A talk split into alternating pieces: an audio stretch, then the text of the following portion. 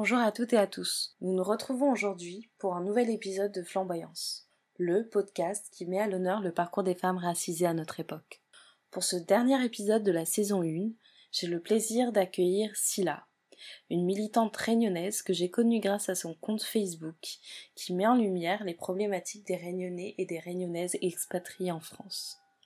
À travers cet épisode, nous abordons de nombreux sujets comme le fameux vivre ensemble réunionnais, mais aussi le marronnage, l'éducation et le bumidum.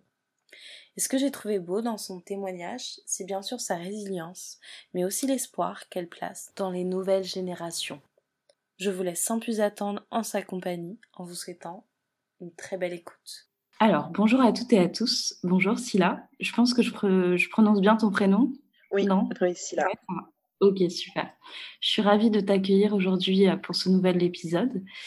Comment vas-tu? Bah, Je commence euh, Ça va, ça va. Hein. Il fait un peu froid, mais ça va. ça va. Et le confinement, là, c'est pas trop dur en ce moment pour toi? Non, bah après, moi, je suis en télétravail je suis en télétravail, donc ça va, mais c'est vrai que ça reste des fois un peu compliqué parce que bah, le manque de sociabilité, de, de, communication mmh. directe, physique, c'est un peu compliqué. Moi, j'aime bien, j'aime bien être entourée de personnes. Ouais, j'imagine. avant de commencer l'épisode, j'aimerais beaucoup que tu te présentes à nos auditoristes en quelques phrases, vraiment assez court comme ça, on pourra développer juste après. Euh, ben, en quelques phrases, ben, moi, c'est euh, Scylla, donc je suis, euh, je suis réunionnaise. je suis en France depuis 2006. Donc, alors, il faut savoir que j'utilise le terme France et pas métropole, ni hexagone. J'utilise le mot France. Mmh. Donc, voilà, moi, je suis en France depuis 2006. en quelques mots, bah, écoute, je suis, je suis une personne qui essaie de parler de son île, de son histoire, pour qu'on puisse prendre conscience euh, que ce soit sur Instagram, Twitter ou, euh, ou Facebook. Voilà, je suis, euh, je, suis, je suis comme tout le monde, on va dire, mais j'essaie de vulgariser tout ce qui se passe pour des personnes qui n'auraient pas forcément le temps d'aller rechercher certaines informations. D'accord. Alors, je ne sais pas si tu écoutes le podcast, mais dans le podcast, j'ai l'habitude de poser des questions sur l'enfance des invités. Oui. parce que beaucoup d'études ont montré que pas mal de choses pouvaient se jouer dans cette période-là. Et donc, si tu veux bien, je vais te poser quelques questions euh, sur ton enfance. Oui, bah. Alors, la première question, la première question, pardon, c'est euh, quel genre d'enfant tu étais? Bah, Moi, déjà, depuis toute petite, euh, en fait, ce que je suis aujourd'hui, effectivement, ça ne me choque pas forcément. Parce que depuis toute petite, j'étais déjà une enfant, comme on dit à La Réunion, que Néna bonne gueule. C'est-à-dire que j'avais toujours un truc à dire et surtout quand ça n'allait pas. Donc j'étais toujours quelqu'un qui, disait les choses. Euh, euh, j'étais euh, toujours bien entourée. Quoi. J'avais beaucoup d'amis, mais c'est vrai que dès que ça n'allait pas, j'avais tendance à, défendre un peu les causes perdues. J'étais tout le temps en train d'ouvrir ma bouche. Quand je voyais les injustices, ça me dérangeait déjà. quand je voyais des, des, trucs à la télé qui... Bah, moi, j'ai grandi à une époque où c'était la Somalie qui était dans la misère. Et c'est vrai que ça me faisait mal au cœur quand je voyais ça. Déjà, j'étais toujours du côté des, bah, des personnes discriminées, quoi. Donc j'étais, euh, voilà, après, euh, en soi, j'étais une petite fille euh, bah, tout le temps joyeuse, qui aimait chanter, qui aimait danser, etc. Mais je gardais toujours cette conscience qu'il qui y a des injustices quand même. Mmh, mmh. D'accord. Et quel genre d'éducation tu as eu à l'école ou même auprès de tes parents? À l'école, ça a été très compliqué parce que quoi, très compliqué. Ça a été un peu plus complexe parce qu'en fait, quand j'étais petite, moi, j'étais en France, donc dans le dans, dans, dans le sud de l'Île-de-France, avant de partir à la Réunion. Et en fait, en maternelle et en primaire, j'étais la seule noire. Donc déjà, moi, mmh. tout de suite, je l'ai vu ma différence. Je l'ai vu et on me l'a fait comprendre. Hein. en maternelle, par exemple, on m'appelait noirotte tout bonnement. Donc, mmh. donc voilà, moi, ça remonte à il y a quand même 30 ans et je m'en souviens encore. Et du coup, c'est vrai que moi, à l'école, j'en ai très vite pris conscience que j'étais que j'étais différente. De toute façon, on me le faisait, comme je te le disais, on me le faisait remarquer. Mmh. Mais la chance que j'avais, c'est qu'à la maison, j'avais des parents qui étaient fiers d'être noirs, qui étaient fiers d'être réunionnais. Et à la maison, c'était une éducation 100% réunionnaise. Donc, on mangeait réunionnais, on parlait. Quoi, mes parents parlaient réunionnais, moi, je parlais en français, mais je le comprenais. S'il fallait le parler, je, je savais le parler aussi. j'ai des parents qui m'ont très vite fait comprendre que ma couleur de peau pourrait être un obstacle, mais ne serait jamais une honte. Donc, que je devrais toujours travailler plus qu'une personne qui n'est pas de ma couleur tant que je serai en France, que euh, je vais peut-être subir des discriminations, même si eux, à ma connaissance, n'en ont pas forcément subi, mais ils m'ont fait comprendre, voilà, que tu n'es pas la même couleur de peau que les autres et que j'aurais toujours tendance à devoir travailler plus, à prouver tout le temps. Mais euh, voilà, par contre, voilà, ils m'ont toujours fait comprendre, que, comprendre qui, quoi, apprendre surtout qu'il fallait être fier de ce qu'on est, de fier d'où on est, qu'on a euh, une, une, île magnifique et qu'il fallait en être fier. Donc du coup, euh, ça, la Réunion, je pense que c'est dans mon ADN et c'est vraiment quelque chose que mes parents m'ont transmis et je pense que c'est la base pour qu'on puisse se construire, savoir qui on est, d'où on vient et, et, surtout savoir en être fier. D'accord. Et est-ce qu'il y avait des Réunionnais dans votre entourage que des réunionnais. que, des réunionnais. Mes parents euh, fréquentaient euh, de chance, on va dire, que des réunionnais. Donc c'est pour ça, moi, j'ai vraiment, vraiment, même si j'étais en France, j'ai vraiment grandi dans cet esprit réunionnais. Donc pour moi, la Réunion, même si euh, quand j'ai grandi bah, au début en, en, France, avant de partir, pour moi, la Réunion, c'est comme si j'y avais toujours vécu parce que bah, les amis qu'ils avaient, c'était des Réunionnais qui étaient mariés avec des Réunionnais, donc du coup qui parlaient réunionnais. Quand on faisait des pique-niques, des sorties, c'était les grosses marmites en fonte qui débarquaient au pique-nique avec les carrés poulets, les rougailles saucisses, les achats, les bouchons, les nems, les, les samoussas, etc. Donc ouais, ouais l'entourage de mes parents, franchement, à réfléchir je crois que la seule personne euh, locoderme, donc blanche, à laquelle avec euh, qui il parlait, c'était notre voisine. Mmh. Je pense de mémoire, c'est la seule euh, de mémoire que, que j'ai. Ça remonte, mais je crois qu'il n'y a que la voisine qui est déjà venue chez nous qui était non réunionnaise. D'accord. Et est-ce que à ce moment, enfin, à cette période-là, il y avait des femmes qui t'ont inspirée?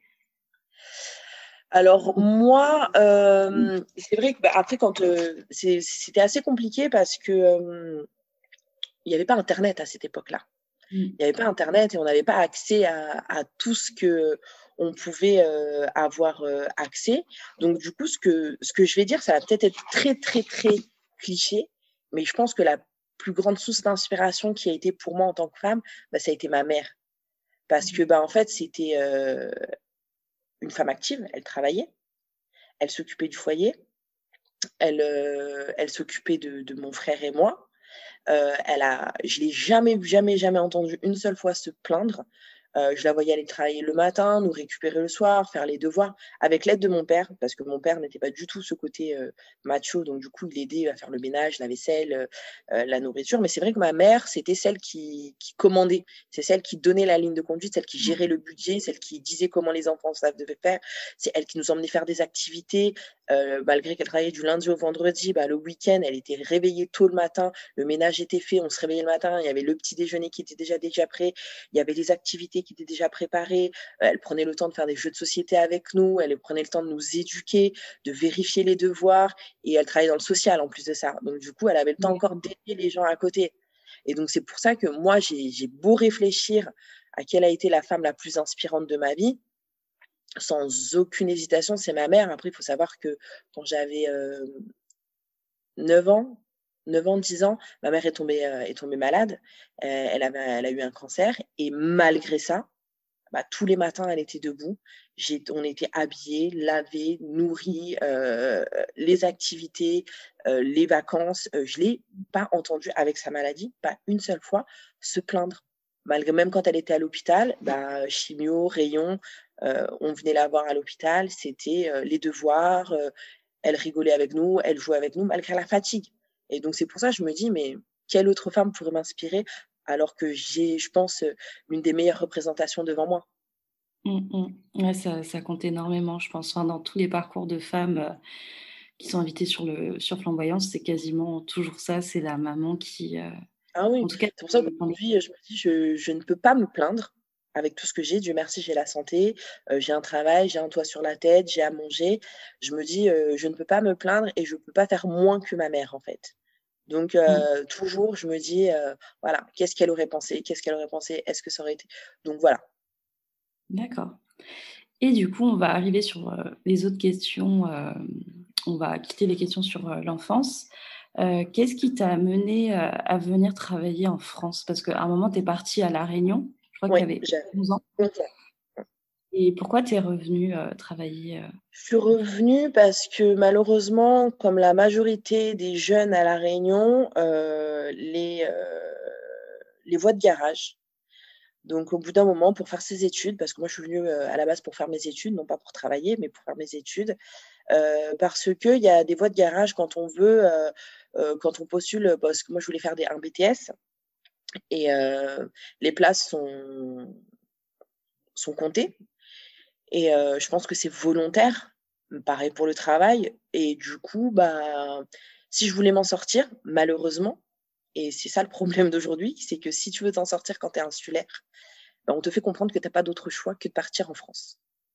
Donc du coup, je suis partie voir, à l'époque, ça s'appelait l'ANT, et je suis venue en France, j'avais 21 ans.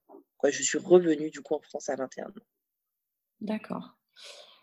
Euh, et, explique-nous un peu euh, qu'est-ce qui fait que maintenant c'est compliqué de revenir à, La Réunion pour toi?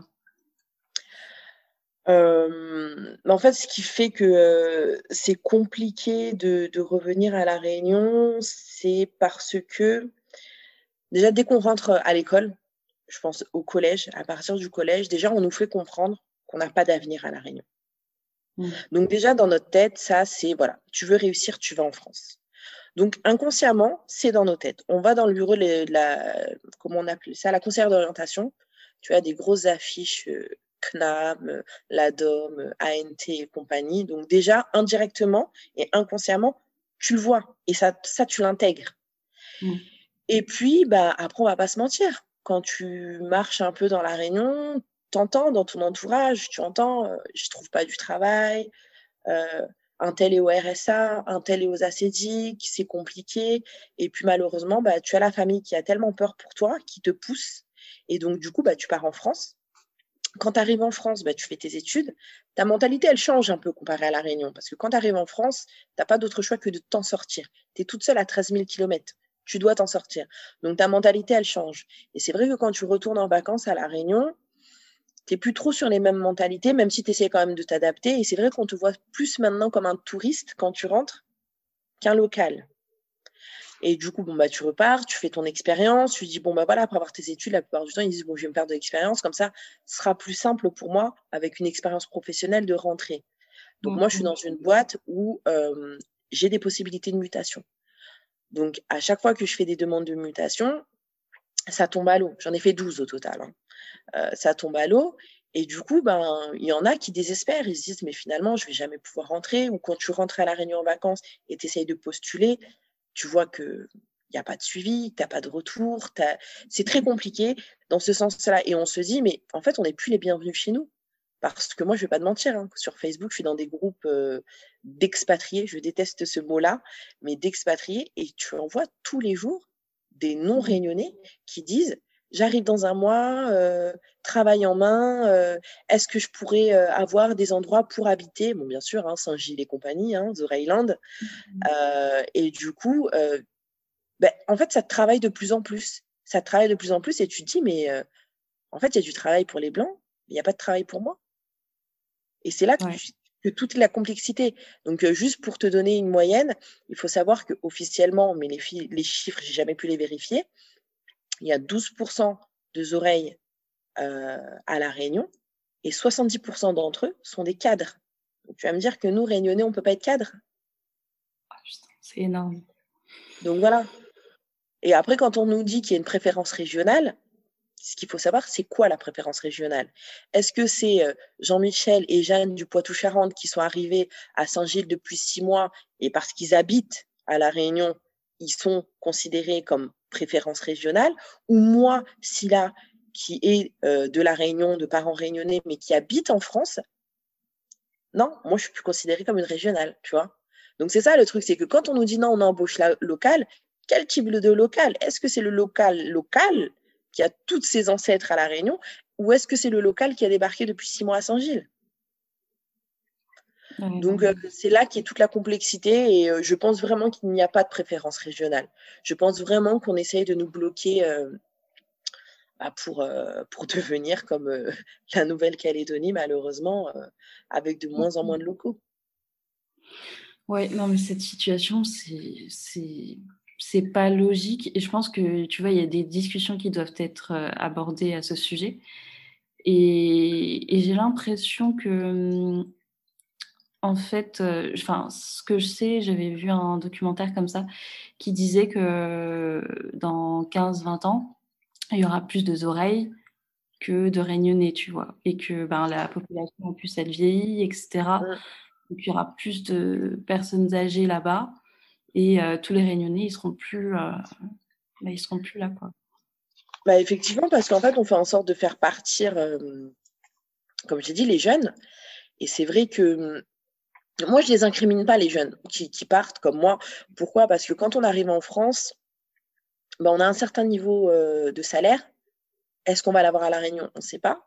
Après, ben, il y en a qui, rencontrent euh, leur conjoint ou leur conjointe, euh, qui n'est pas forcément réunionnais des fois, qui peut être des Antilles, qui peut être d'Afrique, qui peut être bah, de France ou d'Europe, quoi, un, un leucoderme. Et du coup, c'est très compliqué après de dire à la personne, suis-moi.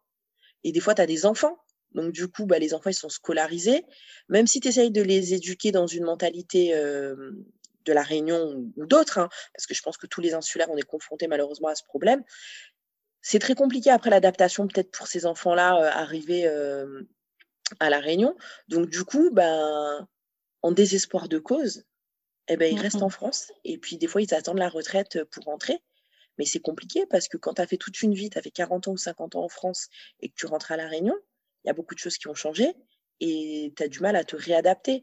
Donc je pense qu'effectivement, il y a des discussions, et, Dieu merci, il y a des discussions qui sont en train de s'ouvrir en ce moment sur le retour des, des, jeunes, mais là encore, tu vois, il y a encore une, entre gros guillemets, une discrimination parce que on va s'arrêter sur les jeunes, mais tu vois, il y a des personnes qui travaillent, qui sont là et qui ont qu'une envie, c'est de rentrer, et eux, on les laisse de côté parce qu'on se dit, oh, ils sont déjà dans la vie active, ils sont déjà dans une routine, ils ont un appartement, ils ont une maison, ils ont une voiture ou ils ont des enfants.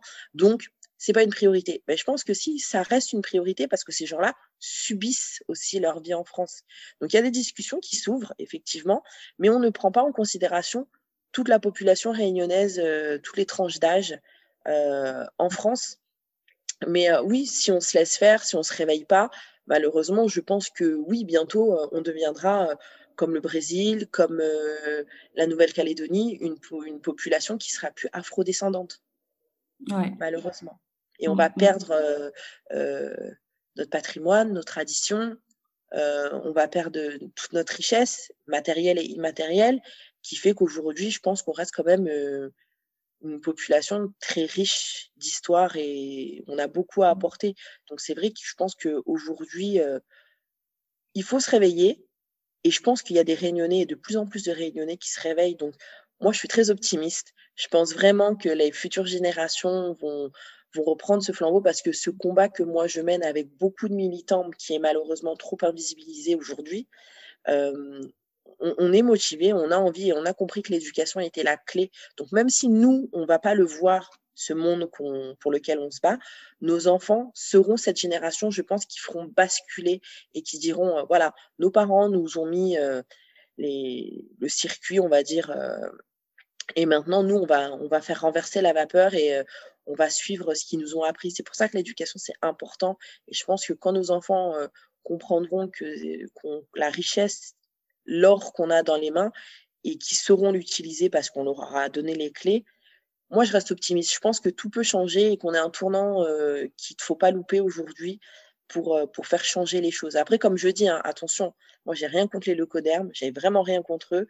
Euh, c'est juste que je prône l'amour des nôtres avant l'amour des autres. Parce que pendant toute une période d'esclavagisme, on nous a dit Mmh. euh, les blancs étaient supérieurs, il faut être comme les blancs, il faut se lisser les cheveux, il faut se mettre des rajouts, il faut s'éclaircir le visage, il faut glorifier la race en se mettant avec un blanc, etc., etc. Aujourd'hui, moi, comme je dis, je peux pas en vouloir aux blancs d'aujourd'hui. C'est pas mon problème. C'est à eux de s'éduquer eux-mêmes. C'est pas à moi de le faire. Moi, ce que je veux, c'est que notre population afrodescendante se dise on est noir, on est fier d'être noir, on est intelligent, on n'est pas moins que les autres. Moi, en fait, je veux juste que notre population s'aime. On s'aime nous-mêmes avant d'aller glorifier euh, à droite, à gauche. C'est la seule chose que je dis et c'est pour ça que je le précise à chaque fois. Je n'ai rien contre les leucodermes. Je veux juste qu'on s'aime nous avant tout. Ouais, c'est super important. Mais tu vois, tu parlais d'éducation, mais euh, moi, je viens d'une famille euh, très, très, très modeste à La Réunion. Et, et en fait, euh, moi, j'ai l'impression qu'il y a, il y a bah, comme dans beaucoup de familles réunionnaises, antillaises, etc., il y a énormément euh, les traces euh, du colonialisme. Et ça se ressent dans l'éducation parce que il y a un côté rabaissement. Je sais pas si ça te parle, mais de, de toujours, comment dire, ouais, une façon de se rabaisser. Et même, je trouve que hum, le côté, euh, moi, il y a un truc qui me marque beaucoup, c'est le fait, euh, je sais pas si toi, tu as eu ça quand tu étais petite, mais le fouet qu'on amenait euh, pour les petits. euh, pour les frapper, pour leur dire. Souvent, c'était, tu vois, euh, pas forcément vrai, mais en tout cas, euh, c'était là et on te disait que si tu faisais une connerie, ben voilà, t'allais avoir le fouet. Moi, je fais souvent le parallèle entre, tu vois, l'esclavage, où il y avait ce truc du fouet, tu vois. Et je me demande si on l'a pas retransmis au fur et à mesure dans nos générations, parce que pour plus ou moins corriger euh, les esclaves, c'est ce qu'on utilisait, et je me demande si c'est pas ce que, Bah, malheureusement, euh, si, il y a un héritage colonial très fort, que ce soit à La Réunion, aux Antilles et même en Afrique. Il y a énormément d'héritages coloniaux qui restent aujourd'hui et qui sont inconscients chez nous. Effectivement, moi, je m'en rappelle, euh, devant les escaliers, parce que j'avais un escalier en colimaçon, et euh, juste devant cet escalier, on avait ce qu'on appelle un gourdin. Et un gourdin, c'est du nerf de bœuf tressé. Ça ne se casse pas, ça ne se coupe pas, ça ne se brûle pas, et c'est considéré aujourd'hui comme une arme. Et effectivement, c'est quelque chose qui date de l'esclavage, en fait. Le gourdin, c'est une Mhm. arme esclave que les esclavagistes avaient pour corriger, quoi, pour, oui, corriger, entre gros guillemets, euh, leurs esclaves. Et c'est quelque chose qu'on avait dans la maison. Mes parents ne nous sont pas servis, hein, mais c'était là. Et c'est vrai que nous, à l'époque, on avait le martinet aussi. Oui. Euh, on avait les espèces de feuilles de palmier, effectivement, où on retirait euh, les branchages et on gardait juste la tige. Donc, quand euh, ça secoue, on entendait bien le bruit. Même si moi, je vais pas te mentir, hein, moi, j'ai pas subi ce, ce fouet, etc. Mhm. Mais il était là. Ma grand-mère, elle le préparait, elle le posait sur Ouais. la table. Il était là, Exactement. je Moi, regardais. pas reçu non plus. Mais il était là, on sentait sa présence, on, sentait une, une menace. Voilà, exactement. Euh, voilà. Non, mais ça, ça reste un héritage colonial, comme le fait de se dire qu'il faut, euh, moi, bon, de moins en moins maintenant, mais pendant longtemps, j'ai entendu, euh, ah, euh, c'est mieux de se marier avec un blanc qu'avec un noir quand tu vas en France, tu vois. Là, je l'ai souvent entendu. Euh, c'était souvent euh, traîne avec ou de bonnes petites copines oreilles au moment où ça pas tombe dans la délinquance. Tu vois, donc pour traduire, voilà, pour ceux qui vont écouter, voilà, marche avec tes copines blanches parce qu'au moins tu ne seras pas une délinquante. Vois, ça, on l'a beaucoup entendu à mon époque. Euh, c'était, euh, c'était tout le temps ça. Oui, ben pourquoi tu traînes avec ce bon moon là Parce que et ce bon moon là, c'est euh, sous-entendu les noirs traînent avec les blancs parce que c'est mieux. Ça, c'est c'est des héritages coloniaux. C'est pour ça que moi, comme je dis, je peux pas en vouloir à la génération de nos parents et de nos grands-parents parce que si tu regardes bien, l'esclavagisme, c'est il y a pas longtemps, c'est 172 ans. Donc c'est- ça doit être quoi? Euh, Moi, il y a eu ma grand-mère, mon arrière-grand-mère. Euh, bah, je pense que la troisième génération avant moi a connu parce que ma grand-mère est née en 1915. D'accord. Mon arrière-grand-mère est née en 1800, fin des années 1800. L'abolition Ah. de l'esclavage, c'était en 1848. Donc, mon arrière-arrière-grand-mère. Et j'ai fait mes recherches généalogiques euh, qui fait que, effectivement, euh, moi, euh, du côté de mon père, euh, qui fait que je porte mon nom de famille aujourd'hui, il est arrivé soi-disant en tant qu'engagé à 5 ans. À 5 ans, tu t'engages? Non, c'était un esclave. Donc, euh, qui venait du, du Mozambique. Et euh, donc, c'est il n'y a pas longtemps.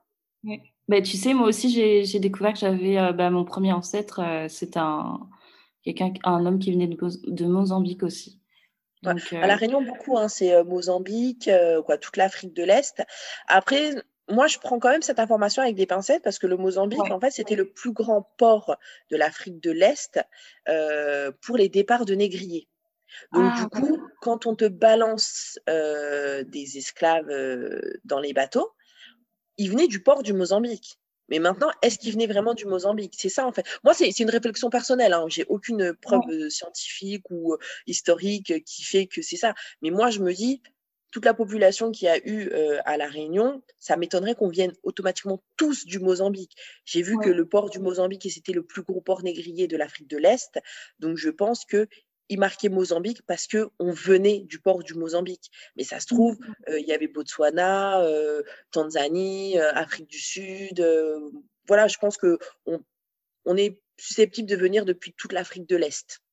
Mmh, mmh. Et Madagascar, bien sûr, Madagascar, bien sûr, qui a été une terre colonisée, parce qu'il faut savoir que c'est Madagascar qui a été colonisé en premier.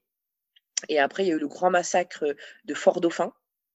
Et c'est suite au massacre de Fort-Dauphin que la Réunion a été colonisée, en, quoi, colonisée, prise d'assaut en, masse, parce que bah, apparemment la Réunion était une île vierge, ce que je doute un peu, mais c'est suite au massacre de Fort-Dauphin où les colons se sont fait exterminer par, par des Malgaches que les colons ont décidé de fuir et, d'aller à la Réunion. Donc c'est à partir de là que ça commence la, la population à la Réunion. Mmh, mmh.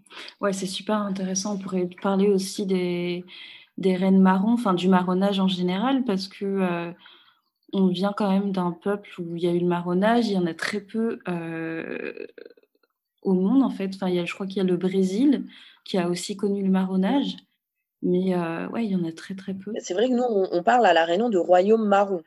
Donc, mmh ça veut tout dire. Ça veut tout dire. Après, nous, on a eu des grands rois et des grandes reines marrons. Donc, les plus connus, tu as Simandef, Ariane, tu as. T'en as, en as énormément. Bah, D'ailleurs, j'ai fait un post sur, sur mon Instagram qui parle. J'ai essayé de mettre un peu tout des hommes et des femmes parce que malheureusement, on parle beaucoup des, des, des rois marrons, Mahafati, et, mais alors qu'il y a, y a aussi des, des femmes marrons. Et effectivement, il faut savoir qu'on était un peuple bah, de guerriers et très redoutés. Et quand on dit que Sardagariga est arrivé sur son grand cheval blanc nous emmenant à l'abolition de l'esclavage, c'est faux. Ils n'avaient pas le choix parce que les marronneurs, eux, ne se laissaient pas faire. Ils descendaient dans les habitations et quand ils disaient qu'ils venaient piller, ils venaient piller certes, mais ils venaient libérer les esclaves qui étaient encore emprisonnés. Euh, donc, que ce soit des hommes, des femmes, ils, prenaient, ils, essayaient de récupérer au maximum. Et puis, tu as énormément d'esclaves qui ont tout fait pour, euh, pour, se, euh, pour se libérer aussi. Donc, effectivement, à La Réunion, on parle carrément de, de, royaume, de royaume marron. On ne parle pas de, de petit marronnage. Et c'est vrai que c'est quelque chose qui a été occulté qui n'a pas été mis dans, dans, dans, dans, nos bouquins, alors que franchement, on a des belles histoires comme Anchin et, et Eva. Mmh. Voilà, donc qui a été vraiment, pour moi, je trouve que c'est quand même une, belle histoire à, lire. on a aussi des, le roi Diamparé, on a aussi Bâle. Ça, c'est des, des marronneurs qui, qui, ont beaucoup compté dans notre histoire et malheureusement, on ne parle pas. Après, je parlais de Raharian tout à l'heure. Après, il y a aussi Simon, Gavol, c'est une reine aussi. Euh, il y, a, y, a, le roi Pitré, il y, y, en a beaucoup et, malheureusement on n'en parle pas. Nous à l'école on va nous parler euh, de Christophe Colomb, de Victor Hugo, de Napoléon, de tout ça. Mais il faut savoir que le peu de marrons que là j'ai cité, c'est des gens qui se sont battus pour notre liberté et c'est pour ça qu'aujourd'hui on doit plus les, on doit pas se laisser faire et on doit garder ce patrimoine qui est la Réunion. Et euh, effectivement on n'en parle pas assez. Toi-même tu me disais que tu as appris sur le tard. Ouais. Voilà. Mais je pense qu'on a tous appris sur le tard et c'est, comme je disais, c'est la génération qui arrive là, qui aura la chance, euh, si elle cherche, de, connaître tout ça. Parce que pour moi, aujourd'hui, si tu connais pas ton histoire, à l'heure actuelle, quelqu'un qui connaît pas son histoire, c'est un choix. Avec toute l'ouverture au monde qu'on a aujourd'hui, c'est un choix. Mais en plus, tu vois, je me dis, certains Réunionnais ne savent pas la, puissance en fait de, notre mmh. histoire. Bah, fait, malheureusement, c'est aussi un héritage colonial, c'est qu'on nous a fait comprendre. Alors, je vais reprendre mon truc parce que j'avais fait un post une fois qui disait que, en gros, tout ce, qu'on, tout ce que le noir avait avant l'esclavage a été, a été diabolisé. Oui. On nous a fait croire que, que notre couleur de peau, c'était, c'était une honte. on nous a fait croire aussi que notre, nos, rituels spirituels qu'on avait, c'était, c'était, c'est, de la sorcellerie. on nous a fait croire que, que notre avenir, c'était l'esclavagisme ou la précarité maintenant. En fait, tout ce qui nous représente, nous, en tant que Noirs, est considéré comme, comme voué à l'échec ou comme une honte. En fait, on a tout diabolisé. Et donc, du coup, c'est vrai qu'aujourd'hui, c'est très compliqué de s'en sortir de tout ça. C'est ah très compliqué. Et donc, du coup, bah, on ne se rend pas compte de la chance qu'on a, du, de, la puissance, du pouvoir, de, de, tout ce que tu peux porter de positif. Bah, ça, on a réussi à nous l'effacer. Mmh on a réussi à nous l'effacer. Et je trouve que du coup, le fait qu'on dépende complètement de, de la France, bah, ça nous empêche énormément d'avancer, tu vois. Enfin, moi, je trouve que au niveau de l'industrie et tout, enfin, je sais qu'avant, il y avait euh, une industrie de yaourt à La Réunion qui, mmh euh, est très bien. Et puis, euh, puis après, on a commencé à prendre les, les yaourts d'Europe. Et le problème, c'est que tout ça coûte vraiment très, très cher. Et les yaourts avant, c'était, c'était vraiment moins cher, quoi. Donc bah, effectivement, il y a, y a l'octroi de mer qui nous, qui nous tue l'octroi de mmh. mer qui nous tue, en sachant que l'octroi de mer, soi-disant, a été mis en place pour protéger les produits locaux. C'est-à-dire qu'on va vendre plus cher les produits venant de l'extérieur pour favoriser les produits de l'intérieur, alors que c'est totalement faux. C'est totalement faux. Et euh, après, voilà, j'ai pas de source sûre, mais c'est vrai que euh, j'avais vu une fois sur Facebook euh, un, homme qui expliquait que la canne à sucre, en grande partie, partait à l'extérieur. Et elle pouvait revenir à La Réunion, alors qu'elle venait de chez nous à la base. Et donc, elle revenait chez nous avec de l'octroi de mer. Parce qu'elle avait été industrialisée euh, à l'extérieur et elle revenait pour être, euh, pour être vendue euh, chez nous. Et donc, du coup, on remettait de l'octroi de mer alors qu'à la base, ça vient de chez nous. Il faut savoir que je j'ai plus les, les, les, notes sur moi, mais une fois, j'avais parlé du fait que la France euh, reste le premier producteur de bananes alors qu'elle n'a aucune bananerie sur son sol France-France, hors euh, dit outre-mer. Euh, c'était l'un des plus grands exporteurs de sucre, alors que voilà, elle canne à sucre chez elle sur ses terres. que la France avait en fait, elle était souvent dans, dans, dans le top 5 euh, sur certains produits de matières premières, mais qu'elle n'avait pas sur son propre sol.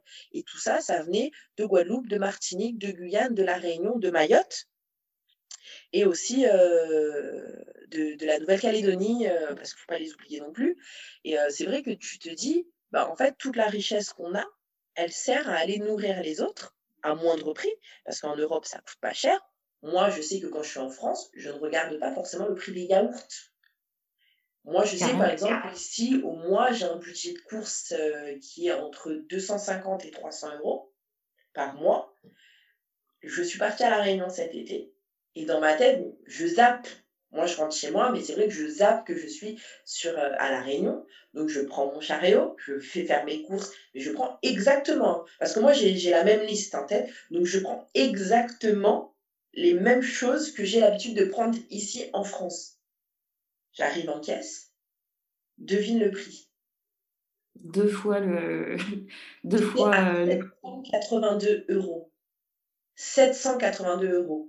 Ah ben sans honte, hein. j'ai dit à la caissière, on va tout annuler et on va autre chose. Mais sur le coup, je dis quoi 782 euros? Et ma pote me dit, mais c'est la réunion. C'est, mmh. pas. Je dis, ah oui, mais j'ai zappé. Et du coup, ça a été le double. Et, et là, je me, même si je le sais que c'est cher à La Réunion, là, j'ai vraiment, ça, ça l'a vraiment matérialisé. Et je me retourne vers ma pote et je me dis, mais comment vous faites pour vivre? Vous avez des salaires au, au, même niveau que la France, Parce qu'elle et moi, en fait, on fait le même métier et on a le même salaire, exactement le même salaire. Mais elle, par contre, elle vit dans une île, sur une île où les prix sont doubles, 40% plus chers. C'est même pas double, c'est. Oui, voilà. Et du coup, je me dis, mais comment tu fais? Et c'est là que tu dis, mais je suis désolée, mais on nous prend vraiment pour de la merde, quoi. Je suis désolée de dire ça, mais là, c'est ça, en fait. C'est-à-dire que tu n'as même pas les moyens de te nourrir correctement ou d'acheter ce qui te fait envie. Mais le pire dans tout ça, c'est que quand tu décides d'acheter de la marque à La Réunion et que après tu dis que c'est compliqué les fins de mois, on te dit, bah, qui ça l'envoyer où achète la marque C'est-à-dire que tu n'as même plus le droit d'acheter de la marque parce que sinon, à la fin du mois, quand tu auras des problèmes d'argent, on va te dire, mais on t'a pas envoyé d'acheter de la marque. Donc, on n'a même plus le choix de nos produits si on veut réussir à tenir jusqu'à la fin du mois. Mmh, mmh, mmh. Et puis, du coup, euh, moi, je trouve ça triste parce que Enfin, il y a un rapport très différent quand tu es ici et que, en fait, tu achètes plutôt qualitativement les choses. Enfin, moi, c'est ce que j'ai l'impression. Et euh, quand tu es à La Réunion, souvent les, bah, les Réunionnais, ils achètent au moins cher et regardent pas vraiment la qualité des produits. Et du coup, ben, ça joue aussi sur la santé ils achètent effectivement ce qu'ils peuvent, ce qui, sont dans leur, ce qui est dans leurs moyens. Après, on va dire qu'ils, dans leur malheur, ils ont un petit peu de chance parce qu'il y en a encore qui ont euh, leur petit jardin. Et donc, ils arrivent encore à avoir un peu des tomates, euh, des breads. Euh, il y en a qui ont encore des animaux, donc ils posent encore leurs poules. Mais ça reste de moins en moins parce que si tu regardes bien à La Réunion, il y a de plus en plus d'immeubles et de moins en moins de cases, de cases à terre. Et donc, du coup, c'est vrai que c'est je me rends compte de ça. C'est vrai que des fois, je parle avec mes amis euh, à La Réunion et, euh, et je me rends compte que effectivement, ils, sont, ils sont rabaissés, ils sont, mais dans tous les sens du terme, que ce soit physiquement, que ce soit économiquement, professionnellement, euh, ils ont les restes en fait. C'est ça, ils ont les restes. Alors que honnêtement, quand tu regardes bien la Réunion, tu as énormément de fruits les litchis, euh, papaye, mangue, ananas, euh, tu as la viande. Bon, malheureusement, après la viande, c'est un autre débat. Il faut savoir qu'à La Réunion, euh, on est le seul département en France où nos vaches ont la leucose, donc c'est un peu le cancer euh, au vin, qui est vendu uniquement à La Réunion et interdiction d'être vendu à l'extérieur de La Réunion. Ah. OK Et qui sont dans les cantines de nos enfants. Voilà. Donc ça, c'était une petite parenthèse, donc pour montrer encore les différenciations entre la France et les, et les, dix outre-mer. Mais c'est vrai qu'à La Réunion, quand on regarde, on a tout. On, a tout pour être autosuffisant. Hein. On, a la canne à sucre, comme je dit, on a les fruits, on a la viande, on peut faire de l'élevage. Euh, on, a, on a la possibilité, on, a les terrains pour faire, pour industrialiser tout ça, si on le souhaite. Euh, on a aussi, bah, encore, c'est, bah, tu n'as qu'à regarder sur les marchés forains, on a tout. Tu vas au marché forain, tu as les animaux, tu as les fruits, tu as les mmh. légumes, tu as tout. On pourrait être autosuffisant, mais malheureusement, on est tellement, euh, depuis des années et des années, aliéné dans on a besoin de la France, que le réunionnais, quand tu lui parles euh, d'indépendance, il a peur. Ouais, ouais, ouais. Il a peur. On est habitué, on nous a gavé de prestations sociales et ils pensent que sans ces prestations sociales, on n'y arriverait pas. Alors que si on, on, fait une introspection de ce qu'on a nous à La Réunion, qu'on essaye de se couper de tout ce que la France nous, nous apporte et qui reste que du, superficiel, parce qu'on va te donner, je ne sais pas combien c'est le, RSA, mais franchement, je ne sais pas du tout. Euh, mais si on te donne euh, du RSA, euh, tu sais très bien que tu n'arriveras pas à finir la fin du mois, donc ça reste superficiel. Donc ce qu'on nous donne, comme je disais, c'est des miettes. Alors que quand tu regardes autour de toi, tu as des fruits, tu as des légumes en, pagaille, tu peux avoir de, l'élevage, etc. Et euh, si on faisait euh, fonctionner les, bah, les agriculteurs, les éleveurs, les planteurs, je pense qu'on pourrait beaucoup mieux s'en sortir entre nous en achetant du 100% mmh euh, local entre local et qu'on court-circuiterait toute l'industrie alimentaire, agroalimentaire. Je pense qu'on pourrait s'en sortir, mais malheureusement, on, on nous a ancré dans une routine qui fait qu'on a des œillères et on n'arrive plus à voir la richesse qu'on a autour. Mmh. Ouais, c'est assez compliqué. Enfin, moi, je sais que ben, les anciennes générations, comme ma grand-mère, euh, elle continue à avoir ses poules, euh, d'avoir ses fruits, ses légumes, etc. Et puis même quand on était petit, elle nous apprenait, tu vois, à jardiner, à s'occuper d'une poule pour pouvoir, la manger, tout ça. Et c'est vrai que c'est des trucs qui se perdent. Et puis, même la génération des parents et tout, ben, ils ont moins, envie de faire ça. Comme tout est plus facile, tu vois, dans, un supermarché, etc., d'avoir tes fruits et légumes, bah, du coup, ils, choisissent la facilité. Mais, mais du coup, c'est vraiment dommage parce que ben, on a tellement de richesses. On pourrait, ouais, comme tu dis, vivre en, indépendance, quoi. Mais c'est juste qu'on a tellement peur, on nous a tellement dit qu'en fait, on a besoin de la France, on a les aides, on a la sécu, enfin, tout ça que du coup, les gens, ils ont tellement peur. Oui, mais c'est ça, c'est un travail qui a été fait depuis des générations et des générations pour que notre génération, aujourd'hui, on se sente dépendant de la France. Et puis, je ne sais pas si tu as déjà entendu, mais quoi, si c'est obligé que euh, tu en as un oui, ben regarde Haïti. Ouais, l'exemple. Mais je dis, mais, euh, Haïti, euh, si elle est ce qu'elle est aujourd'hui, c'est à cause de la France on lui a quand même, Haïti, on lui a collé une dette coloniale. Donc, c'est-à-dire que Haïti, ils sont victimes, ils ont, des, ils ont été esclaves, ils ont décidé, c'est quand même le premier pays à avoir pris son indépendance. Mm. Et on lui dit quoi? Bon, bah, écoute, étant donné qu'on va perdre de la main-d'œuvre et euh, beaucoup de choses euh, à cause de votre putain d'indépendance, eh ben écoutez, on va vous coller une dette coloniale et vous allez nous dédommager eh ben, de tout ce qu'on va perdre. Et si tu regardes bien, toutes les anciennes colonies françaises sont dans le même état. Pourquoi? Parce qu'on leur met cette foutue dette coloniale. Alors mmh. que si on tape du poing sur la table et qu'on se dit, bah non, on va prendre notre indépendance et on ne va pas vous payer de dette coloniale, il est hors de question, je pense qu'on pourrait s'en sortir si chacun déjà en amont, on arrivait à comprendre et à apprendre à, utiliser, à travailler la terre, à travailler la terre, parce que ça aussi, on a beaucoup diabolisé la terre. Moi, je me rappelle que quand j'étais petite, on me disait, si vous apprenez pas l'école, on va finir dans le champ de canne. Donc, en gros, si tu ne travailles pas à l'école, tu vas finir agriculteur. Ils ont réussi, ils ont réussi à nous dire que être agriculteur, c'est une honte. Alors mmh. que agriculteur, c'est la base. S'ils ne sont pas là, on ne mange pas. Donc, euh, c'est ça aussi, c'est qu'avant, quand tu avais ton petit terrain, bah, tu étais content, tu savais que tu pouvais manger, tu savais que tu... C'est dur, c'est un métier très, très dur. Il n'y a pas d'heure, tu n'as pas de vacances, tu n'as rien. Mais je pense que quand tu sais que tout ce que tu as dans ton assiette, tu sais ce qu'il y a dedans, comment ça a été fait, et que tu arrives à nourrir ta famille de tes propres mains, je pense mmh. qu'il faut le voir comme ça maintenant, et pas comme une honte. Et euh, je pense que si on arrive en fait à, retirer toutes ces, ces...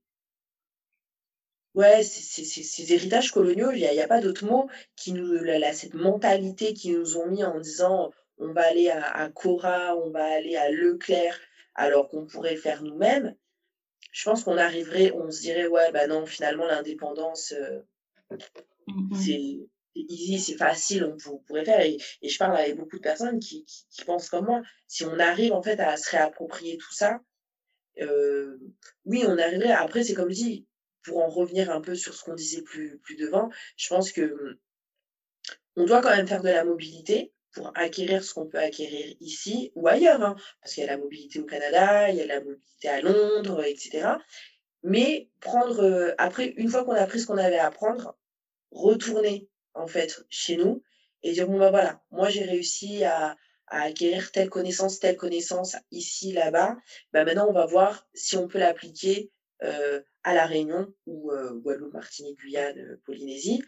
Et, et faire grandir notre île, mais en s'inspirant des idées de droite à gauche. Moi, je suis plus pour la mobilité, par exemple, un Réunionnais qui va aller faire de la mobilité en Afrique ou en Nouvelle-Calédonie mmh. ou en Martinique ou en Guadeloupe, parce que je pense que ça soit à la base. je pense, c'est sûr qu'on vient de la même terre de base, mais après, on a travaillé nos savoirs différemment parce qu'on a été mélangés de part et d'autre. Et je pense qu'on a plus à, beaucoup plus à apprendre entre nous et à, faire, à se faire grandir. Je pense que les échanges économiques devraient se faire entre la, terre-mère, donc l'Afrique, et puis bah, les autres, et puis la diaspora. Je pense que si on arrive à agir entre nous, et pas uniquement la Réunion, hein, c'est vraiment l'Afrique, les Antilles, euh, la Calédonie, euh, toutes ces terres euh, de la diaspora africaine, si on arrive en fait à, se mettre entre nous, se mettre d'accord et, mmh. et créer bah, une économie parallèle ou alternative, appelles ça comme tu veux, je pense qu'on pourrait totalement s'en sortir euh, sans tomber au plus bas et se retrouver avec une pauvreté comme on peut voir malheureusement à Haïti aujourd'hui, ou même Mayotte, mais Mayotte qui est quand même un, département français. Donc on parle très peu de Mayotte, mais Mayotte, c'est euh, catastrophique ce qui se passe là-bas. Mais tout ça, voilà, c'est une mauvaise gestion de la France. Mmh, mmh, mmh. Ouais, c'est incroyable. Mais je pense aussi, euh, avec euh, ce qui s'est passé avec la chlordécone, par exemple, euh, en Martinique, je trouve, bon, déjà, les, les personnes afrodescendantes, je trouve qu'elles ont une résilience incroyable. Et là, ce qui se passe là-bas, enfin, je trouve c'est magnifique. C'est tout ce qui en découle après. Mais voilà, ouais. Maintenant, quand tu vois les. Non, ils se laissent pas faire. Ils se laissent pas faire il se sacrifie professionnellement parce que je pense que effectivement c'est très compliqué d'être militant comme eux ils militent et de pouvoir trouver un travail à côté. Donc moi je, vois Sani par exemple qui s'est mis dans la permaculture. je vois Alexiane qui travaille, enfin je sais pas si elle travaille, mais je la vois souvent dans un resto avec un, un, jeune homme aussi militant. Et donc du coup ils ont fait un resto mais 100% produits locaux du jus de, de, de, mmh. la Martinique, euh, les bananes plantains, euh, d'Achine, etc., etc. Moi, je trouve que, voilà, c'est des personnes qui sont, ben, de toute façon, qui n'ont rien à prouver, qui ils sont intellectuellement euh, forts. Euh, Alexia, moi, j'ai vu aussi, j'ai suivi un peu son parcours et je vois qu'elle en a dans la tête. Et j'entends beaucoup qui disent, oui, mais regarde, toutes ces études pour faire ça. Je dis, mais comment ça pour faire ça? Elle me dit, bah oui, regarde, elle ne croit pas. Je dis, mais si, justement, elle a eu l'intelligence de se dire que pour faire grandir mon pays, il faut retourner à la base, c'est-à-dire la terre, le 100% local. Travailler dans de grands groupes euh, mondiaux, c'est pas ça la vraie réussite finalement. C'est parce que ces mmh. grands groupes mondiaux, ils vont te donner ton salaire à la fin du mois, mais quand à la fin du mois, tu n'as plus rien, c'est la terre qui te donne à manger. Mmh, mmh. Je pense que justement, oui, ce qui se passe en Martinique, je pense qu'ils essayent vraiment de, de retourner à la base, de retourner aux sources, à la racine des choses. Et euh, c'est exceptionnel. Et c'est vrai qu'après ce qu'ils ont vécu euh, par rapport au chlordécone, c'est vrai que c'est euh, c'est fou. C'est la puissance. Voilà. Franchement, il n'y a pas d'autre mot. C'est la puissance de nos ancêtres qui nous disent que voilà, on a souffert, mais on arrive à s'en sortir encore. Il faut savoir que voilà, aux Antilles, il y a eu la chlordécone qui était très catastrophique jusqu'à maintenant, des conséquences jusqu'à aujourd'hui. Mais à La Réunion aussi, euh, et ça très peu de gens euh, le savent, donc il y a eu euh, les enfants de la Creuse. Alors, j'aime pas utiliser le terme les enfants de la Creuse parce qu'il n'y a pas eu que la Creuse. Et moi, pour avoir parlé avec des personnes, ces enfants, certains enfants qui ont été kidnappés à La Réunion pour repeupler les campagnes vieillissantes. Ils n'aiment pas non plus ce terme de enfant de la Creuse. Mais étant donné que la Creuse a été le département le plus repeuplé, on va dire, c'est pour ça qu'ils parlent de ça. Mais à La Réunion aussi, je, en fait, pourquoi à La Réunion, il ne se passe pas encore, je dis bien encore parce que je pense que ça va arriver, ce qui se passe en Martinique, c'est parce qu'à La Réunion, on connaît très peu les histoires de ces enfants qui ont été kidnappés. Ça commence maintenant, mais il faut savoir qu'il n'y a pas eu que ça. Il y a aussi euh, ces femmes qui ont été euh, stérilisées, avortées, trompe-ligaturées pendant des années et des années. Euh, il y a une trentaine de femmes qui ont osé porter plainte. Et la dernière femme qui a osé en parler est morte récemment. Donc maintenant, les autres, il y, a, des femmes qui ne savent même pas qui ont été victimes de ça à La Réunion, parce qu'on parle de milliers de cas par an donc mmh. ça, c'est des choses qu'on a subies aussi. Euh, donc au-delà des, comme je t'ai dit, des, des, enfants de la Creuse, ça c'est des choses dont on ne parle pas. C'est des choses qu'on ne parle pas. On parle aussi beaucoup du, du, du bumidum, du bumidum qui était, euh, on en parle beaucoup pour les Antilles, mais il faut savoir que la plus grosse population qui a été dans le bumidum, c'est la Réunion. Les Antilles, c'est Martinique, c'est 17 000 personnes officiellement. Guadeloupe, c'est 17 000 personnes aussi à peu près officiellement. À la Réunion, on parle de 33 000 personnes. Mmh, mmh. Donc, ça aussi, mais ça aussi, par contre, ça a aussi été ouais, de la barbarie française. Pourquoi? Parce qu'on leur promettait beaucoup de choses. Et au final, il y en a qui ont fini prostituées, il y en a qui ont fini dans la rue, il y en a qui ont fini, euh, bah, qui, se sont suicidés, tout simplement. Et c'est vrai qu'on a cette capacité à, à, être encore toujours plus fort. Toujours plus fort, toujours plus fort. Et au bout d'un moment, à force d'apprendre tout ce qu'on a à apprendre, comme la Martinique l'a fait, comme la Guadeloupe est en train de le faire, comme nous, la Réunion, est en train de le faire, c'est pour ça que je dis, je reste optimiste. Parce qu'aujourd'hui, on a la chance d'avoir cette ouverture au monde qui nous permet de, de, de se réconcilier avec notre passé, de connaître notre passé. Et du coup, quand on va voir toutes ces informations, on va se dire, mais attends, toutes ces années, on s'est foutu notre gueule, en fait. Ben non, aujourd'hui, on sait faire et on va faire changer les choses. C'est pour ça que je dis que quand on dit, ouais, mais ça n'arrivera jamais, non, peut-être que nous, on ne le verra pas. Nous, on ne le verra pas, mais là, on est en train de, de poser un peu les, les jalons qui vont faire que les autres générations vont avancer vont le faire, ils vont continuer. Donc c'est pour ça que moi j'y crois, euh, j'y crois énormément. C'est vrai que la Martinique c'est un exemple, c'est un exemple à suivre. En faisant tomber une statuette, ils en ont fait tomber des dizaines dans le monde. Et c'est une petite île dans, dans la Caraïbe qui a réussi euh, à faire ça. Et je pense qu'on peut tous le faire à notre échelle. Et au bout d'un moment, la France, euh, comme au niveau, comme à l'époque de l'abolition de l'esclavage, elle va dire bon, bon on n'a plus le choix. Hein. on n'a plus le choix. On va les laisser parce que sinon, on va se faire bouffer. Et euh, je pense que oui, on va y arriver. Ouais, j'espère aussi. Puis de voir euh, des personnes comme toi et tout, euh, ça, ça booste un peu, je pense, d'autres réunionnais à, agir, à s'informer. Donc, ça, c'est bien. Bah, j'espère, après en sachant que effectivement, euh, moi je suis, assez approchée par des personnes qui, parlent avec moi, mais il faut savoir que je suis pas la seule, il y en a d'autres, et comme je disais, malheureusement, on, est invisibilisé. Et euh, mais c'est vrai qu'il y a quand même pas mal de réunionnais euh, qui, qui sont sur les réseaux, qui parlent, comme le QG Zazalé, donc il y a Xavier Rivière, euh, qui, qui, parle beaucoup, qui, qui lui est euh, au rond-point des Azalées, c'est euh, des gens qui essayent de revenir justement à la terre, à la racine.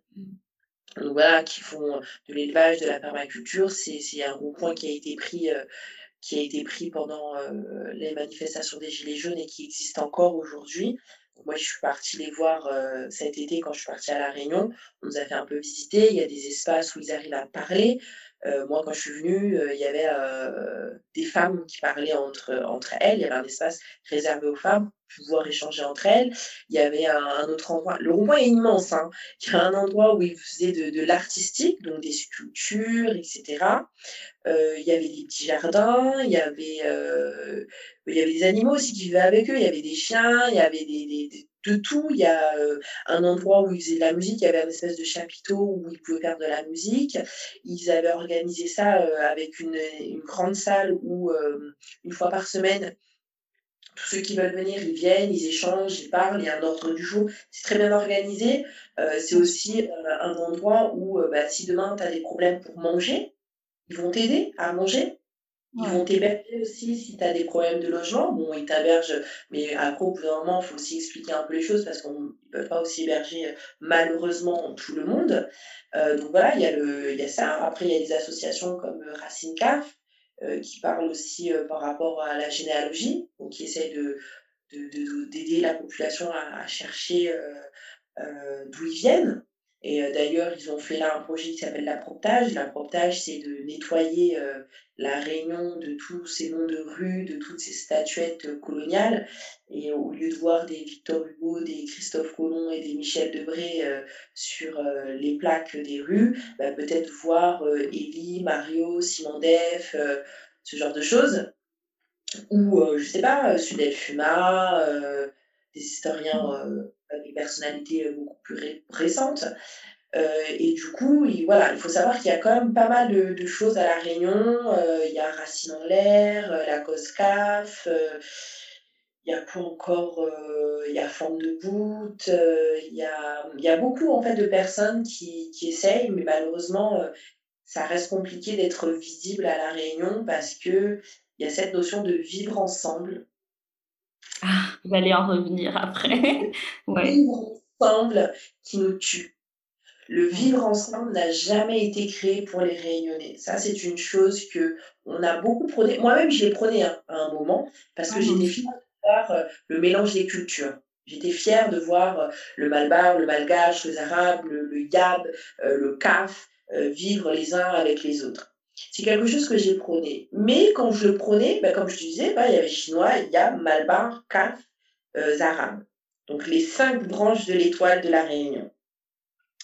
Et à chaque fois, on me disait, mais les oreilles Bah, non.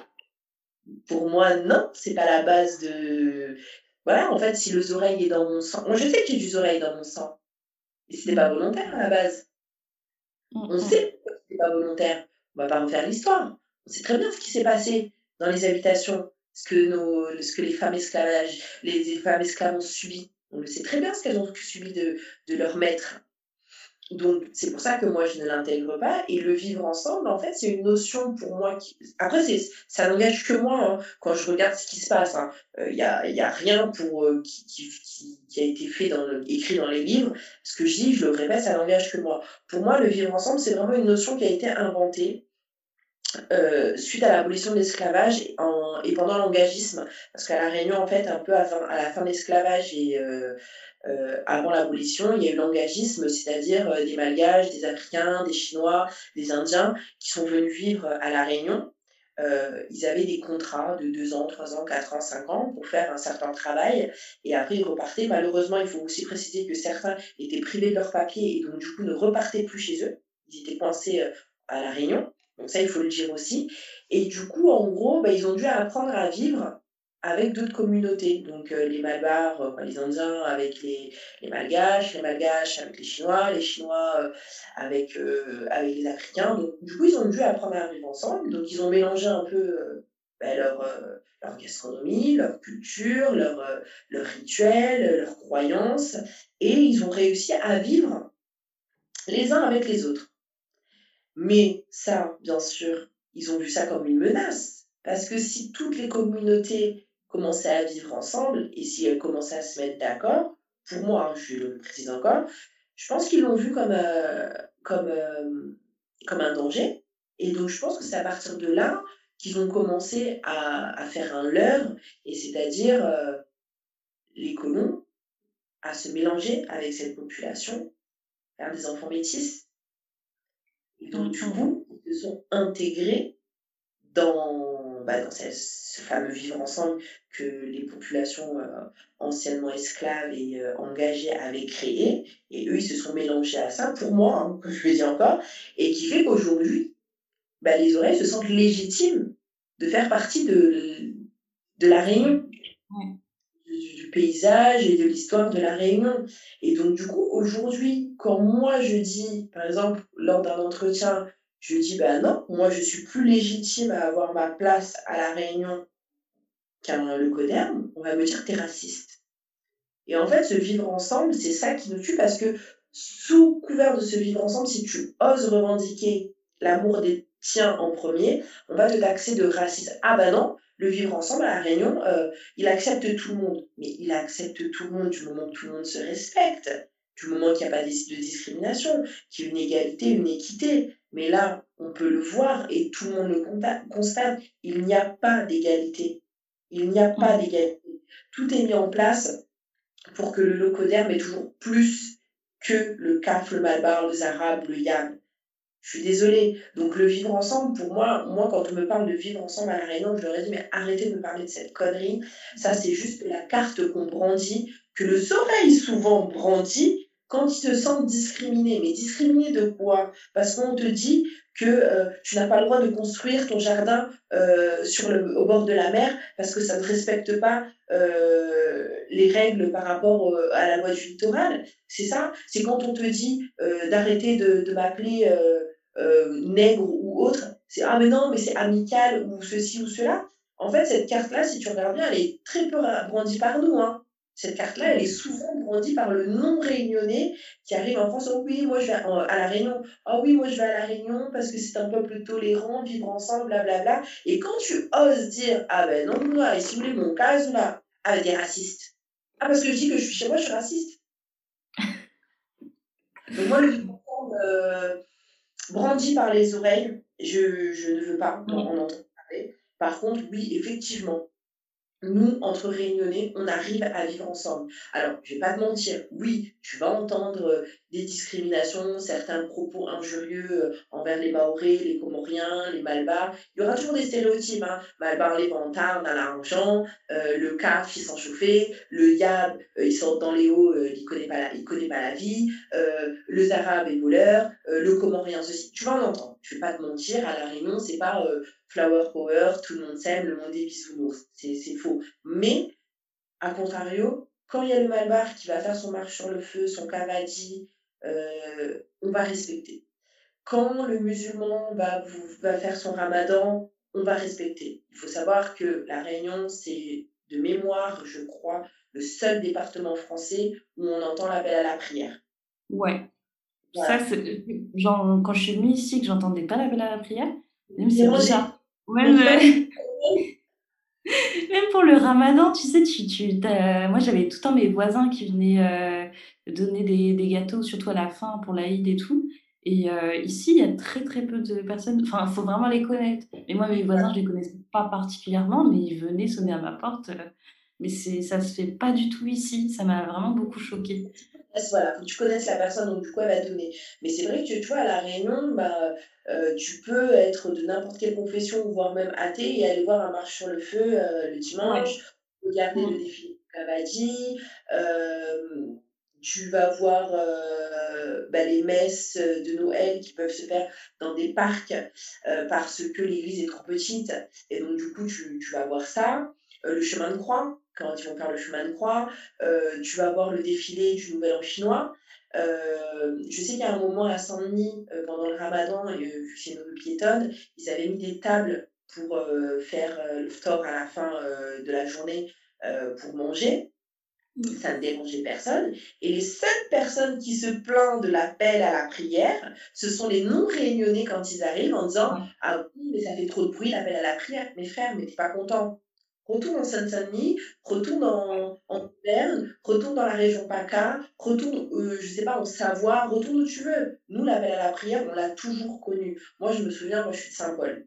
Et je me souviens, euh, le soir, quand je sortais de l'école, euh, il y a une mosquée pas loin.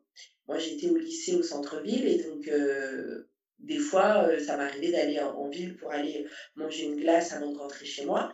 Et je voyais les petits euh, les petites filles avec leur voile, elles sont toutes petites, tu vois, elles doivent avoir 4 ans, 3 ans avec leur voile sur leur tête, leurs là-bas, les petits garçons avec leur canis et leur petit chapeau sur la tête, euh, avec leur, le courant dans les mains, en petite savate, qui courent, qui courent à la. Parce que pendant que les parents bah, font la prière, eux, ils ont une petite salle à côté où ils font euh, l'éducation religieuse. Et euh, tu les vois c'est trop mignon tu les vois en train de courir sur les trottoirs avec leur petit Coran euh, aussi lourd que eux courir. Et moi que je trouve que je trouve super tu vois que je trouve ça super beau. Même les petites qui pratiquent la religion tamoul avec leurs petits sari leurs petits punjabi elles sont là toutes maquillées toutes mignonnes. Elles ont l'impression de se prendre de, de, se prendre pour des princesses tu vois avec leurs beaux sari euh, et puis bah, les petites filles chinoises avec leurs petites euh, bah, leurs, euh, leurs vêtements traditionnels. quand il y a le défilé. Moi, franchement, je trouve que c'est le seul endroit où on arrive à voir tout ça. Mais une fois de plus, je vais pas te mentir, moi, les seules personnes que j'ai vues ne pas respecter ces, ces, traditions, ces, ces moments religieux, bah, c'était les non-réunionnais. Combien de non-réunionnais j'ai vu rentrer dans la cour de la chapelle pendant la marche sur le feu, alors qu'ils n'ont pas pris de carême. Il y a des femmes qui étaient indisposées et qui rentraient dans la cour de la chapelle. On te dit ne prends pas de photos, ne filme pas. Ils sont là avec leur gros caméscope, leur gros appareil photo en train de filmer et prendre des photos. Je sais pas, au bout d'un moment, euh, tu nous parles de vivre ensemble, mais tu ne sais pas respecter. Euh, c'est le vivre ensemble selon tes règles. Moi, Colomb, j'arrive dans ton pays, moi, voilà, je veux faire comme ça, donc je vais faire comme ça et tu vas t'adapter. Mais quand toi, à contrario, tu es chez toi et tu dis Ah ben non, monsieur, ça se passe pas comme ça, faut suivre ça, ça, ça, ça, ça. Ah, t'es raciste, tu pratiques pas le vivre ensemble. Mmh, mmh, mmh. c'est, moi, je, je, préfère le vivre ensemble que, que, qu'on, fait au quotidien. Le vivre ensemble, c'est vraiment une éducation, c'est quelque chose que tu fais au quotidien, tu respectes ton pote qui est, qui est musulman, tu, tu respectes ta pote qui est euh, ben, indienne, quoi, hindou. Euh, moi, je sais que quand on faisait à manger à la maison, ben, on avait des plats végétariens pour les personnes qui ne mangeaient pas de, de, porc, par exemple, ou qui ne mangeaient pas de viande. Tu avais du plats sans bœuf, euh, tu avais de la viande halal. On arrive à penser, on ne demande pas qui est quoi, on fait. Et après, on dit, voilà, pour les musulmans, c'est là. Pour les malins, c'est là. Pour ceux qui ne mangent pas de viande, c'est là. Ça, c'est le vivre ensemble. C'est quelque chose qu'on a dans nos veines. C'est pas quelque chose sur lequel on se force. C'est que automatiquement, on s'adapte à la personne parce qu'on est conscient de qui on fréquente. Et tandis que le vivre ensemble que les autres ont imposé, les non réunionnés, c'est vu qu'il y a du vivre ensemble à la réunion, tu es dans l'obligation de l'accepter. Mm. Voilà c'est le vivre ensemble qu'ils essayent de nous imposer à la réunion. Mais en plus, je trouve en tout cas que c'est un truc, le, vivre ensemble, qui, que certains réunionnais, je vais parler mal de mes de, de, mais en tout cas, euh, qu'ils s'approprient un peu ça. Alors j'ai remarqué que c'est des personnes euh, plus claires de peau, enfin les réunionnais euh, vraiment clairs, qui, qui idéalisent vraiment ça qui idéalise euh, la société réunionnaise. Et du coup, moi, je trouve que ça. Hum, enfin, déjà, aucune société n'est parfaite pour moi. Et, euh, et, du coup, de dire que ben non, il n'y a pas de problème à La Réunion, il n'y a pas de racisme, etc., ben, du coup, ça cache les expériences, euh, de, comme tu disais, des, de personnes qui, ben, voilà, qui sont plus foncées, les Comoriens, les Comoriennes, et les Maoris, les Maoraises aussi. Mais du coup, en fait, le fait que ce soit des personnes plus claires de peau qui affirment que non, il n'y a pas de problème de racisme, bah, moi, je trouve que ça pose vraiment problème. Et, euh, et, du coup, en fait, on devrait entendre vraiment beaucoup plus aussi ces, enfin, les Comoriens, les Comoriennes, les, les les Maoraises à ce sujet, parce qu'on ne leur demande pas, eux, s'il y a du bien vivre à La Réunion. On ne leur demande pas s'il y a des problèmes de racisme. Donc, euh, ouais, je trouve ça un peu euh, compliqué aussi. Cette... Ouais, c'est ce qu'on expliquait. Euh, c'est effectivement, tu as, des personnes qui effectivement sont, sont, sont, plus claires de peau, qui, euh, qui revendiquent effectivement, oui, à la Réunion, tout est idyllique, ceci, cela, parce que malheureusement, ou heureusement, ils n'ont pas subi ces discriminations liées à leur couleur de peau. Parce que ça passe mieux. Après, c'est vrai que euh, même s'ils sont plus clairs que nous, arriver devant un, un il va, un jour ou l'autre, il sera discriminé. J'espère pas, mais s'il doit avoir une discrimination, il va la vivre. Hein. Mais après, Pareil, je reste un peu plus optimiste parce que sur Twitter, je remarque énormément de, de YAB, par exemple, donc qui sont, pour ceux qui ne savent pas, YAB, euh, c'est les clairs de peau à la Réunion. J'aime pas dire les blancs parce que pour moi, ils, ont des. il y en a beaucoup qui ont du sang afro-descendant. Donc c'est pourquoi ouais. j'aime pas dire forcément c'est des blancs, c'est les personnes les plus claires à la Réunion. Et moi, sur Twitter, par contre, je vois énormément, énormément de YAB qui sont conscients de leurs privilèges, leur white passing, comme on pourrait dire, qui sont conscients et qui se battent à nos côtés. Ils s'approprient pas euh, le combat, ils se battent à nos côtés pour dire voilà, nous on est conscients qu'on a un privilège, même si on a du sang afro-descendant. On a un privilège, voilà, on passe mieux qu'un CAF, euh, qu'un Maoré, euh, qu'un Malgache, qu'un Comorien, qu'un Malbar noir, parce que moi je suis malbaraise, Catherine Malbaraise, Malbar c'est un français. Et euh, ils en ont conscience. Et donc, du coup, ils le disent, ils le dénoncent. Non, il y a du racisme. On entend ça comorien, ça maoré. On entend ce genre de choses. On a tendance à rabaisser le maoré, le comorien, le caf, le ceci, le cela. Donc, de plus en plus, et je pense que c'est ça, c'est le fait qu'il y ait de plus en plus de réunionnais aussi qui dénoncent ce genre de choses, des personnes foncées qui dénoncent ce genre de choses, bah, et qu'on on leur met aussi regarde ce qui se passe, ouvre les yeux, retire les yeux, regarde ce qui est en train de se passer, et du coup, ils en prennent conscience. Ils en prennent conscience, et je trouve sur Twitter et même sur Instagram, de plus en plus, ils en parlent, ils le disent, ils l'avouent, oui, effectivement, il y a du racisme. Après, sur Facebook, c'est un peu plus compliqué. Je trouve que sur Facebook, c'est un peu plus compliqué de conscientiser sur ce genre de choses, parce que je trouve que sur Facebook, c'est une population un peu plus vieillissante. Et du coup, bah, ils sont ils sont pas encore au fait, quoi, ils ont, je sais pas s'ils n'ont pas envie, s'ils ont du mal, parce que c'est un deuil aussi à faire, sur, des, sur, euh, sur toute une éducation que tu as eue, sur beaucoup de choses que tu pensais être bonnes. Et c'est vrai que c'est compliqué pour eux de faire le, ce deuil du, vivre ensemble. Parce qu'en fait, ils n'ont pas envie. De... Et je les comprends parce que d'un côté, ils n'ont pas envie de salir leur île, parce que leur île, c'est une fierté pour eux. Et donc, du coup, ils se disent, mais si je dénonce le vivre ensemble, ça veut dire que je vais dénigrer mon île. Et en fait, c'est euh, schizophrénie, je pense, dans leur tête. Et c'est pour ça que je leur en veux pas, parce que je pense qu'il faut trouver les mots à une personne de 60 ans ou 70 ans, de lui expliquer les choses, parce qu'ils ben, n'ont pas cette ouverture à, au monde comme nous on a pu avoir, même si moi c'est assez tardif, tu vois. Et, euh, et c'est pour ça que je leur en veux pas, mais c'est des populations un peu différentes, on va dire. Mais c'est vrai que oui, oui, il y a de, beaucoup de, personnes claires à La Réunion qui, qui, ne voient pas ou qui ne veulent pas voir ce, racisme qu'il y a parce qu'ils ne l'ont pas subi tout bonnement. Mmh. Mais quand ils sont euh, dans un autre pays, bah là, ils ont Ah bah, ah, ok, donc c'est ça qui subit euh, un tel ou un tel. Et là, peut-être qu'ils prendront conscience, malheureusement. Mmh, mmh. Oh, c'est super intéressant, on a parlé de plein de choses, je suis vraiment contente. Euh, il me reste une dernière question. Euh, j'aimerais beaucoup que tu parles euh, de ton compte Instagram rayonné déraciné, des problématiques que tu abordes. Et puis, moi, je suis allée voir, il y a beaucoup, beaucoup de témoignages. Enfin, je sais plus depuis combien de temps que tu as commencé, mais en tout cas, c'est mars. Ouais. Ah oui, d'accord. Et euh, ouais, du coup, j'aimerais beaucoup euh, que tu parles de ce compte. Est-ce que tu comptes, euh, je sais pas, faire une assos ou... Enfin, raconte-nous. alors, en fait, la page Réunion déracinée, comment elle a été créée En fait, un peu avant le, confinement, il y a une histoire qui est passée dans, dans les médias à La Réunion. C'est un jeune réunionnais gardien de la qui s'est suicidé. Alors, moi, comme je le dis dans la vidéo, je ne sais pas du tout pourquoi il s'est suicidé. Ça, c'est des raisons qui appartiennent à la famille. Je n'ai jamais cherché à savoir. Mais euh, il y a eu beaucoup de spéculations autour de, ce suicide, mais euh, je ne m'étalerai pas plus là-dessus, euh, parce que ça me regarde pas.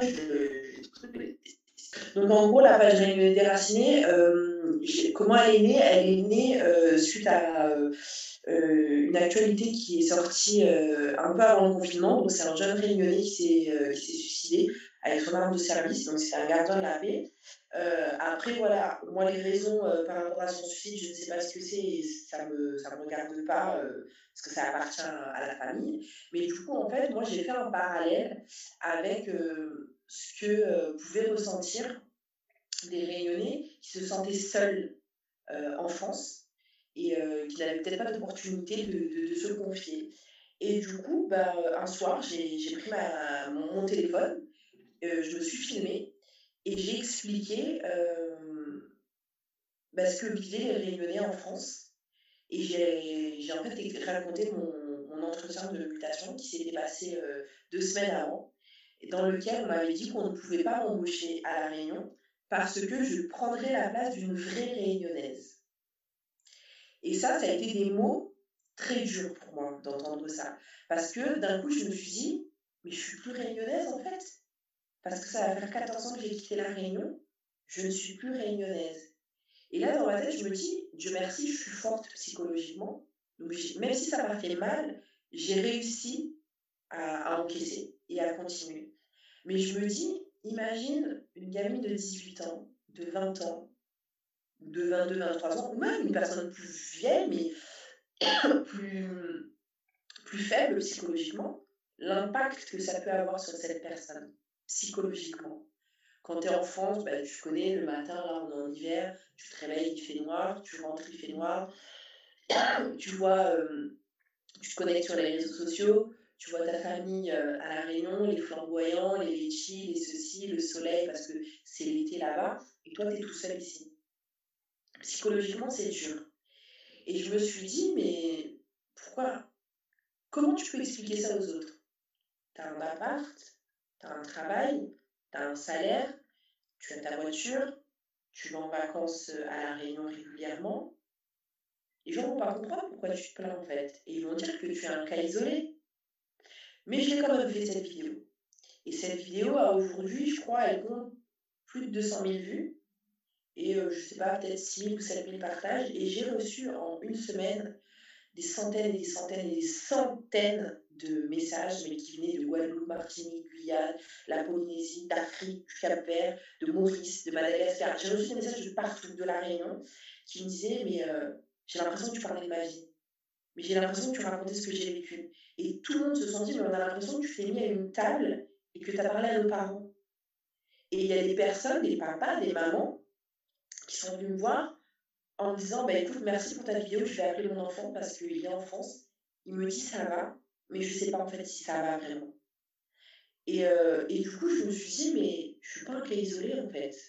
Je suis pas toute seule en fait à penser ça, même si je le savais. Mais là, en fait, ça m'a confortée. Et du coup, je me suis dit, les gens n'osaient pas. En fait, quand je les lisais, les gens me disaient, mais nous, on n'ose pas parler parce qu'à chaque fois qu'on parle, on nous dit, mais de quoi tu te plains? Euh, T'es en France, t'as une bonne situation, ou t'es ceci, ou t'es cela.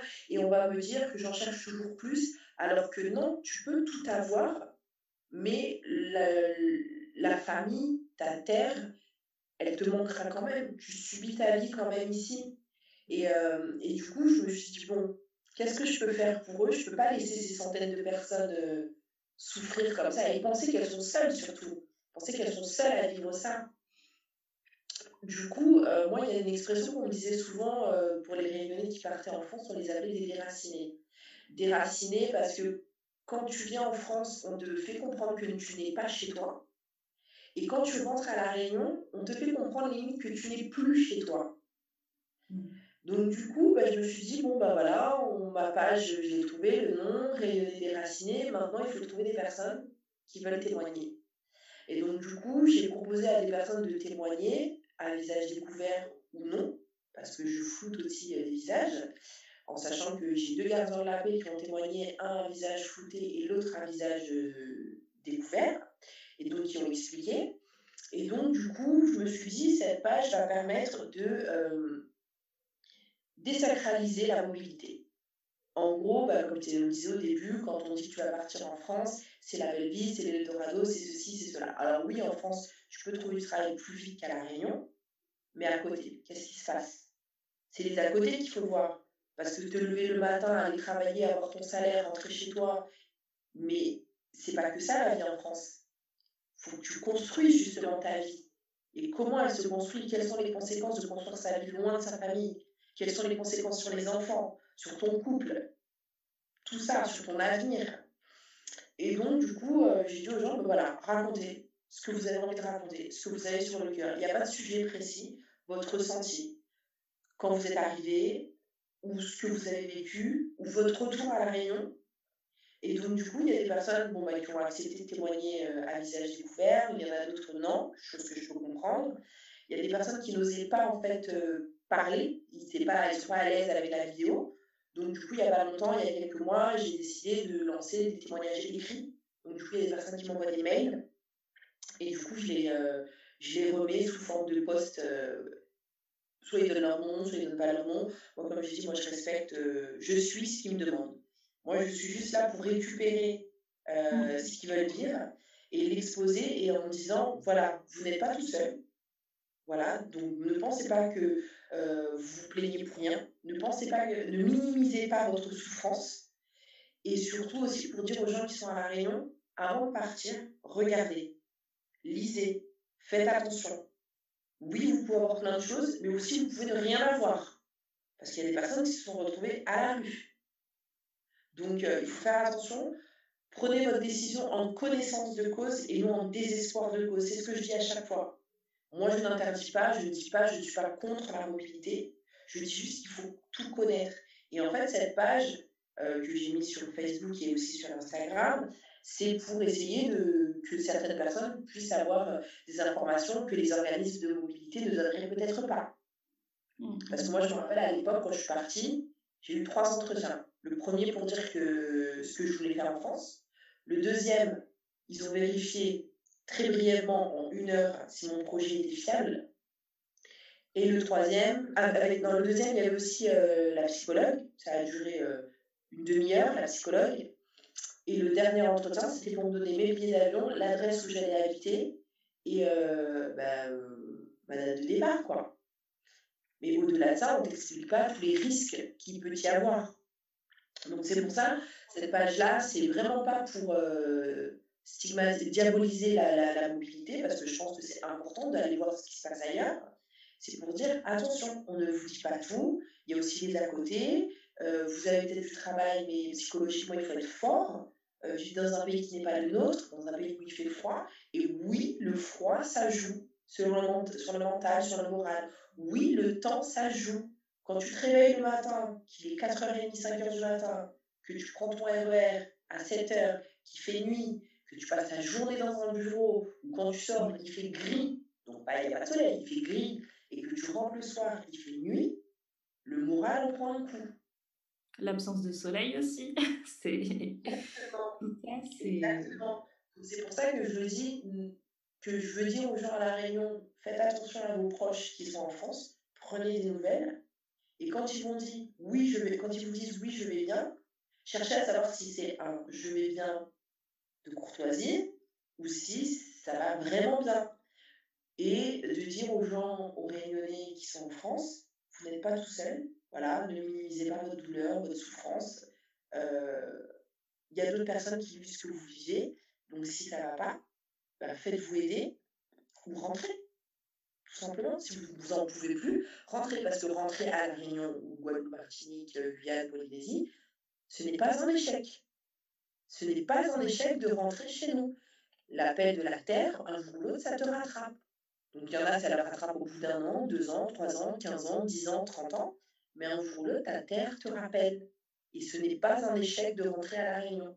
Donc c'est en fait, c'est euh, tout ça que j'essaie d'expliquer sur cette page, qu'on peut partir, mais faut faire attention, qu'on peut rentrer, ce n'est pas une honte. Quand tu veux partir, pars en connaissance de cause et pas en désespoir de cause. Quand tu pars, n'oublie pas aussi d'où tu viens.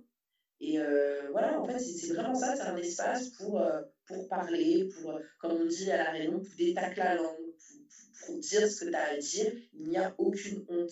C'est voilà, permettre aux gens d'avoir un espace de parole. Et bah, du coup, si tu peux voir, bah, sur, chacun des témoignages, il y a des gens qui marquent souvent Ah, ben je sais ce que tu vis. Ah, mais je comprends. Il y a beaucoup de gens qui se reconnaissent dans ces témoignages-là. Et donc, ça les réconforte. Il qui disent bah, Franchement, euh, ça me réconforte, entre gros guillemets, de savoir que je ne suis pas la seule à vivre ça. Je ne suis pas folle, il y en a qui m'ont dit. Je ne suis pas fou. Il y en a qui me disent ça ils me disent Voilà, bah, en fait, je ne demande pas plus. à chaque fois, on me dit, on t'en veux toujours plus. Mais finalement, non. Ce que je demande, c'est la, la base, c'est d'être bien, d'être épanoui. Donc voilà, cette page, c'est pour ça. C'est pour un peu se libérer, un peu parler, dire ce qu'on a à dire. Et euh, je ne me focalise pas simplement sur l'aspect professionnel.